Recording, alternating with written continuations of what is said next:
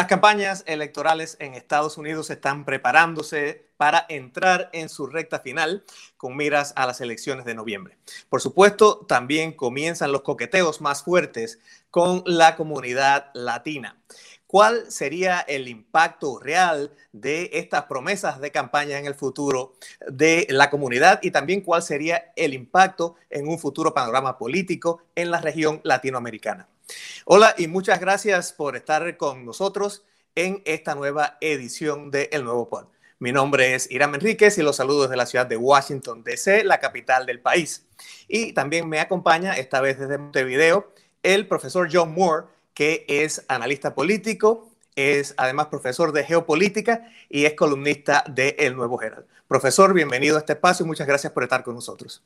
Muchas gracias, Irán. Es para mí un honor estar con ustedes hoy.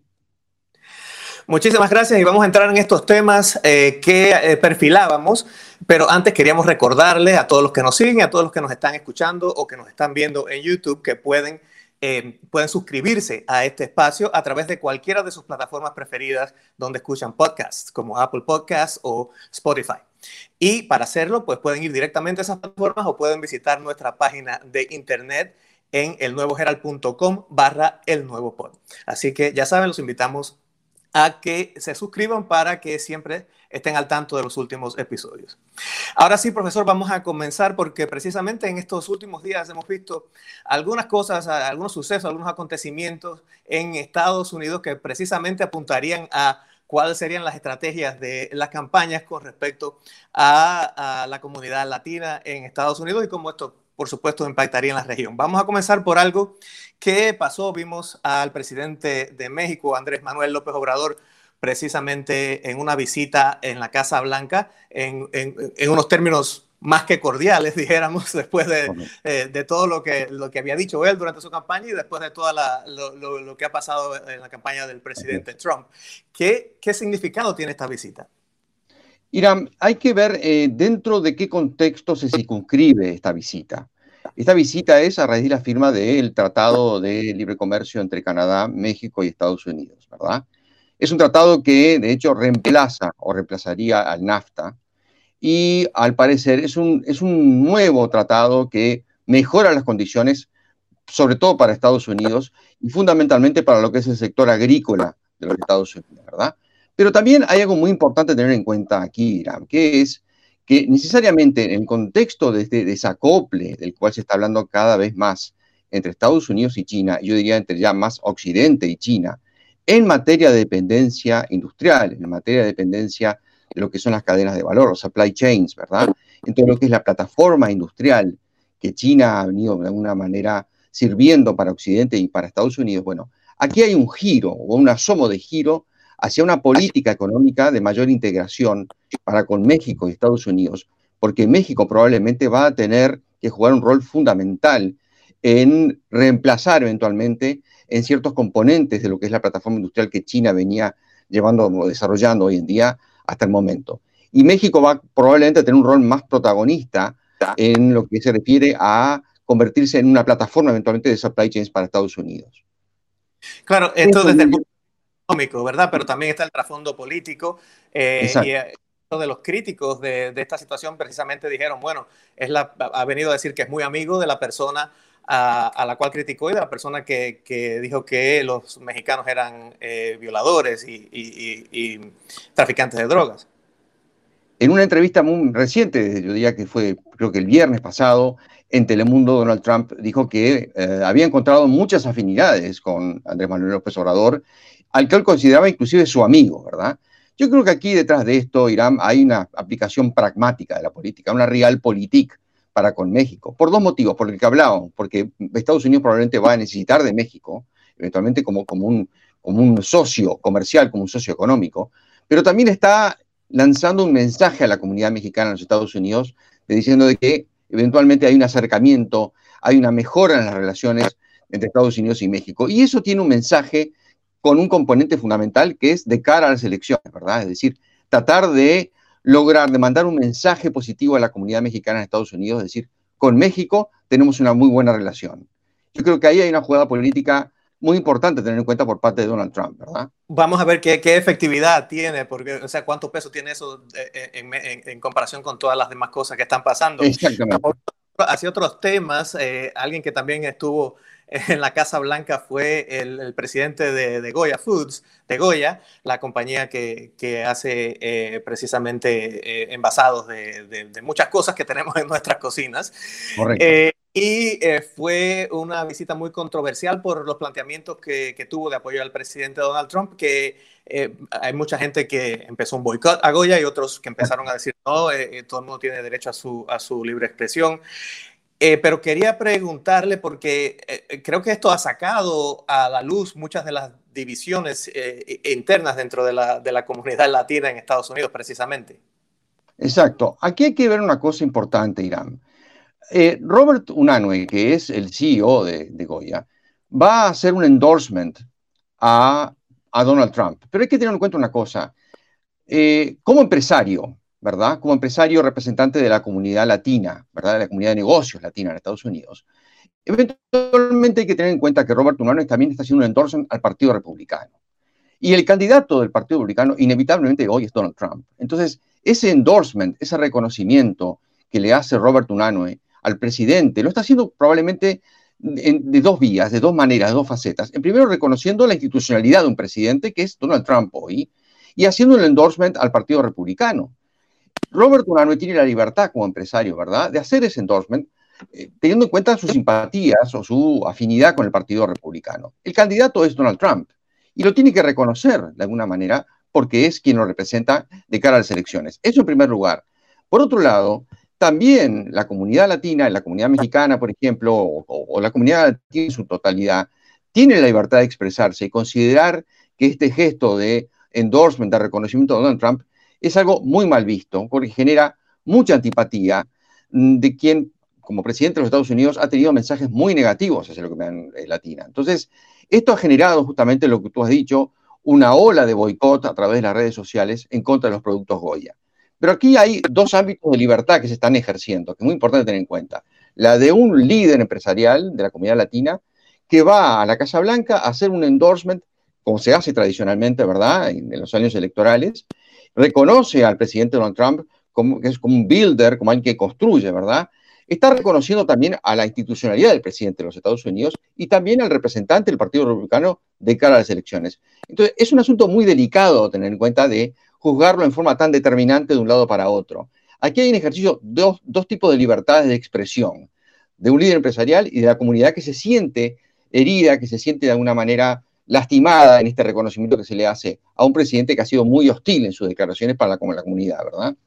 Claro, y, también vimos la reacción dentro de esa misma comunidad de las personas que están a favor de, eh, de, la, precisamente de lo que hizo eh, el, presidente de Goya. Y bueno, se han estado así y ese, ese, es precisamente el tema de, de la, de la libertad de expresión y vemos el, el debate eh, a, nivel, a nivel público. Lamentablemente también eso se ha visto en otros, en otros casos eh, donde ha, habido otro tipo de boicots así y lo, lo, han habido en muchos países de América Latina, a veces no con tanta eh, violencia, ¿verdad? Para, para distintos puntos de vista.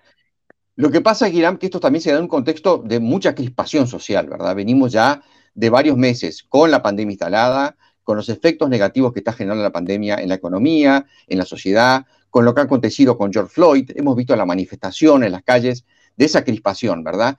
Y esto, en lo que se circunscribe particularmente en la comunidad latina, es algo a tener en cuenta, porque también está mostrando una crispación, está mostrando un gran descontento hacia Donald Trump, ¿verdad? Y esto, si me permites agregar algo que es muy importante. Aquí la mala, la mala representatividad que tiene Donald Trump para como la comunidad latina es un dilema para muchos empresarios de la comunidad latina también, que tienen, que se sienten con afinidad para el Partido Republicano tradicionalmente, probablemente, pero que hoy inevitablemente tienen que reconocer en su candidato Donald Trump a quien los representa, ¿verdad? Entonces, los pone en un dilema, no solo en este caso de Robert Unano en particular, sino de muchos otros líderes empresariales también de la comunidad que son republicanos y que tienen que enfrentar este dilema de reconocer al Partido Republicano, son donantes del Partido Republicano también, pero enfrentan el riesgo que ya está enfrentando Robert Dunano con su, con su, con su empresa, ¿verdad?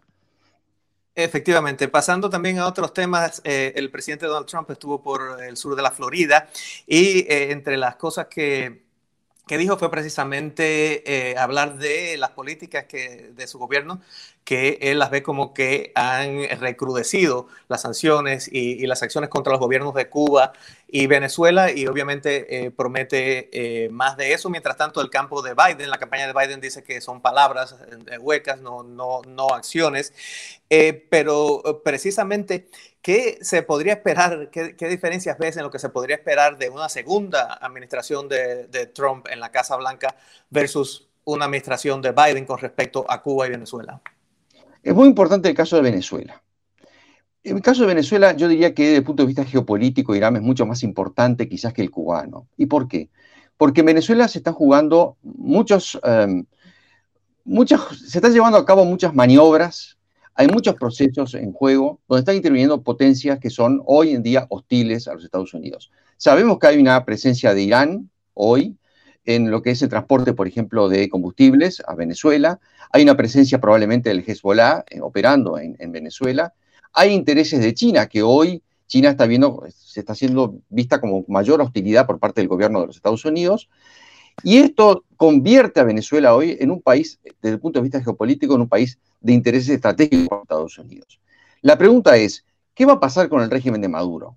¿Qué va a pasar si no hay posibilidad de negociar al interior de, Venezuela, si no hay posibilidades de negociar entre una oposición que está muy fragmentada, ¿verdad? Por un lado, que ese es el gran dolor de cabeza que hoy tienen quienes quieren participar en algún tipo de mesa de negociación para llegar a una salida pacífica en Venezuela.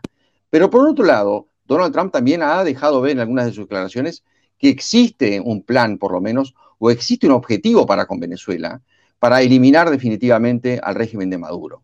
Y hay una cosa muy importante que dice Donald Trump, que en una entrevista que le hace Telemundo, si me permite mencionarlo, que es que eh, Donald Trump dice, nosotros tenemos que reconocer a un presidente que sea electo legítimamente.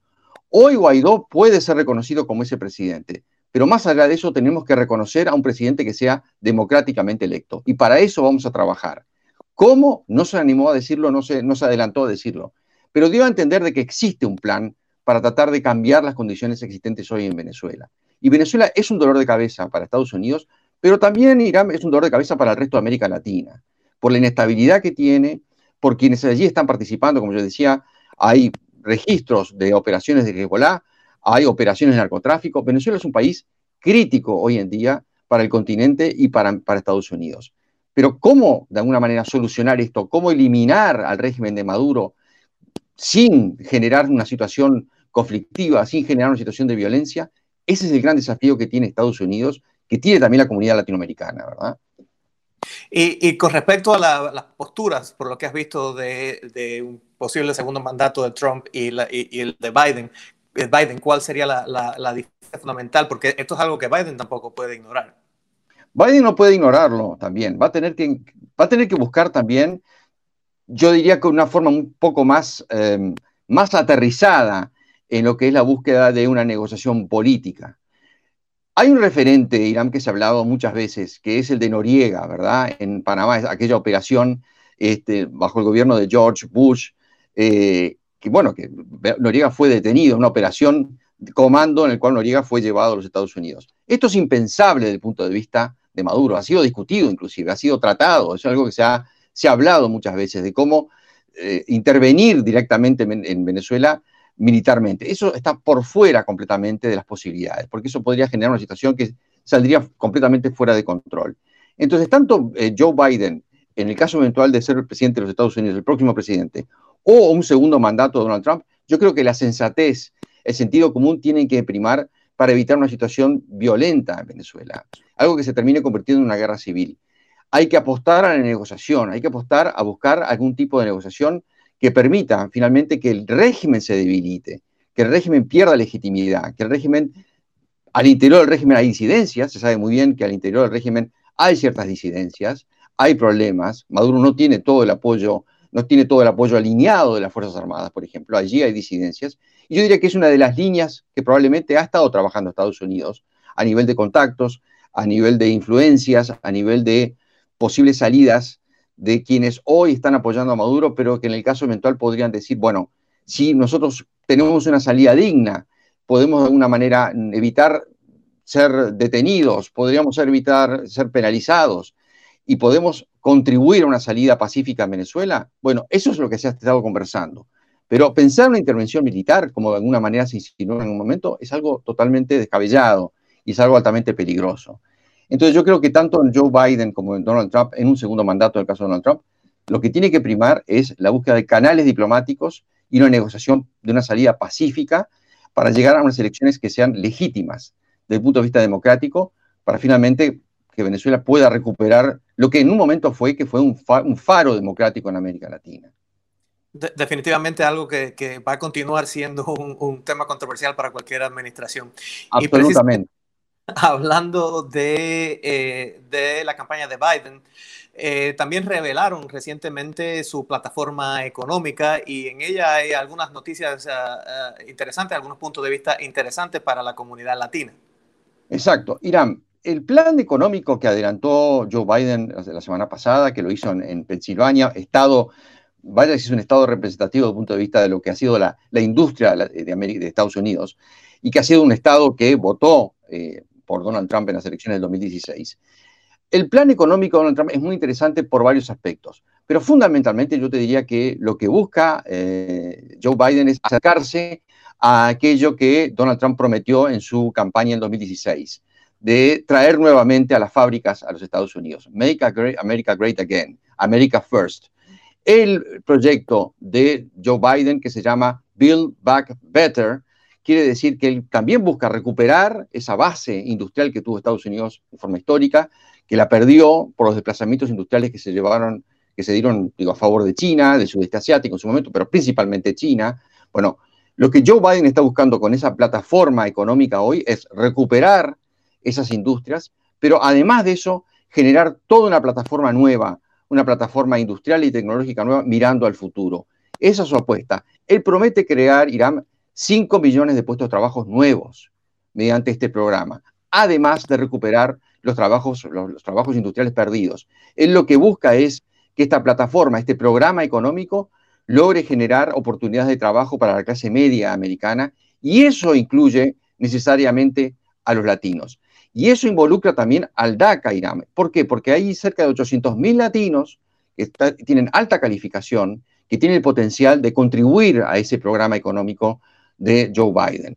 Y eso está incluido también en el pensamiento de Joe Biden, es decir, tratar de, juntar al mejor talento posible que tiene los Estados Unidos, indistintamente de su origen, y darle las oportunidades para llevar adelante este programa que es muy ambicioso.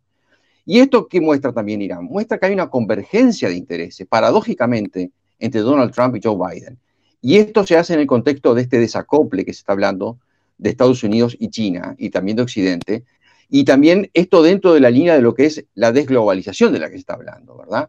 Si hablamos de que Estados Unidos quiere recuperar su, plataforma industrial, su plataforma manufacturera, de convertirse nuevamente en un líder tecnológico, en un líder industrial, bueno, esto implica también que este, la globalización, entendida como este eje que había entre China y Estados Unidos a nivel comercial, bueno, se va a ver vista afectada. Y allí hay un gran desafío. ¿Podrá Joe Biden llevar adelante este programa contribuyendo a generar una plataforma económica exitosa con productos que sean competitivos? Y, y, lo podrá hacer de manera tal de que Estados Unidos logre cierta autonomía estratégica en materia manufacturera. Ese es el gran desafío. La apuesta en este programa Irán es muy interesante.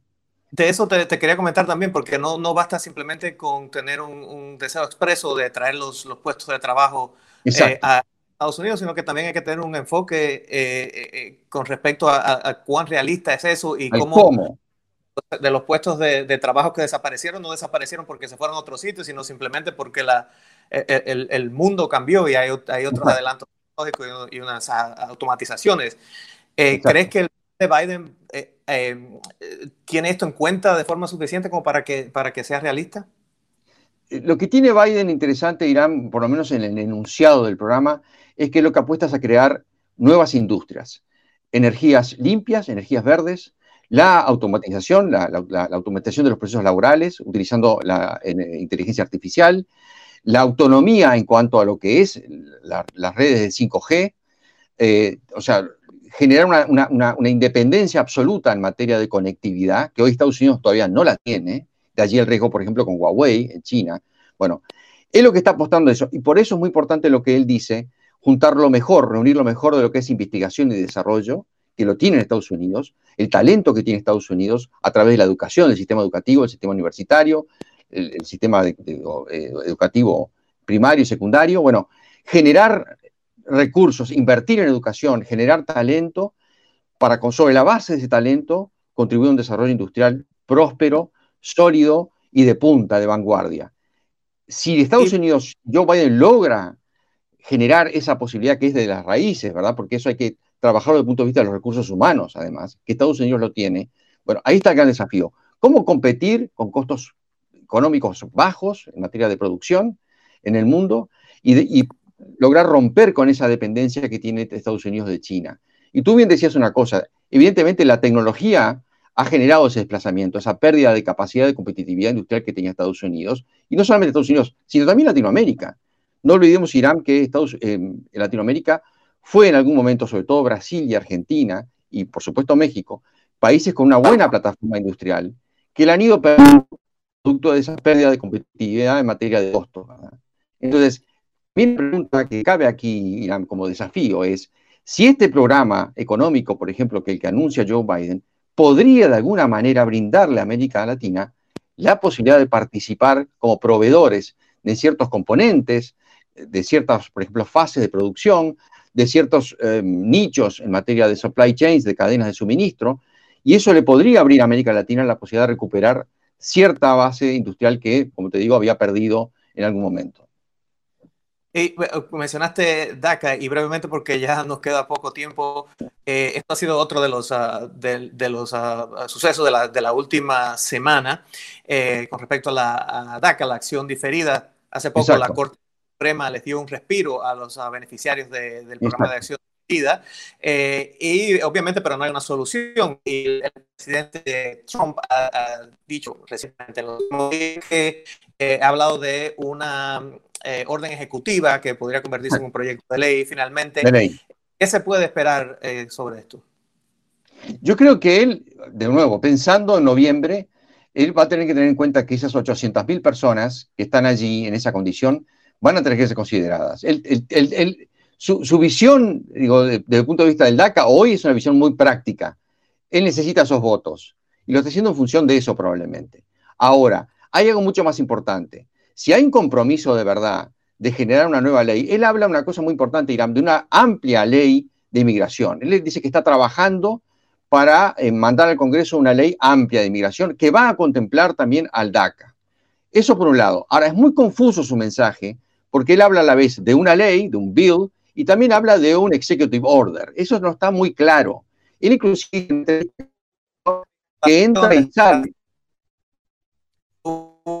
de la Casa Blanca que no sé si aclararon o, realmente... O, agregaron más confusión. Exactamente. Pero lo importante es eso. Si él, pensando en noviembre, no toca esa ley, hay algo muy importante también que te quería, adelantar, te quería este, también eh, agregar. Eh, hay una comunidad eh, empresarial americana que engloba a las grandes tecnológicas, a Google, a Facebook, a Apple, que conjunto, por ejemplo, con empresas de servicios como Hilton, como Target, la propia Cámara de Comercio americana, han dicho, le han dicho a Donald Trump en, una reunión que ha tenido la semana pasada, no toquen a DACA, déjenla como está, déjenla como está que funciona, no hagan nada más. Eso es un claro mensaje de empresas poderosísimas de Estados Unidos que ven en, el DACA un beneficio para ellos, por lo que hablábamos, porque allí en el DACA hay mano de obra presente hoy, muy calificada, y mano de obra potencialmente capaz para el futuro desarrollo de los Estados Unidos. Hay, por ejemplo, dentro del DACA, hay profesionales hoy de la medicina que están actuando en la pandemia, que están actuando en hospitales en Estados Unidos hoy haciéndole frente a la pandemia. Hay médicos, hay nurses, y están incluidos dentro de esos beneficiarios. Y allí el mensaje muy claro de esta comunidad empresarial que le dijo a Donald Trump, no toquen al DACA. Si él responde a eso y se mantienen las condiciones, bueno, eso sería una muy buena señal. Habrá que ver lo que tú bien decías, cuál es el carácter de esta ley amplia, ambiciosa, o de la orden ejecutiva también.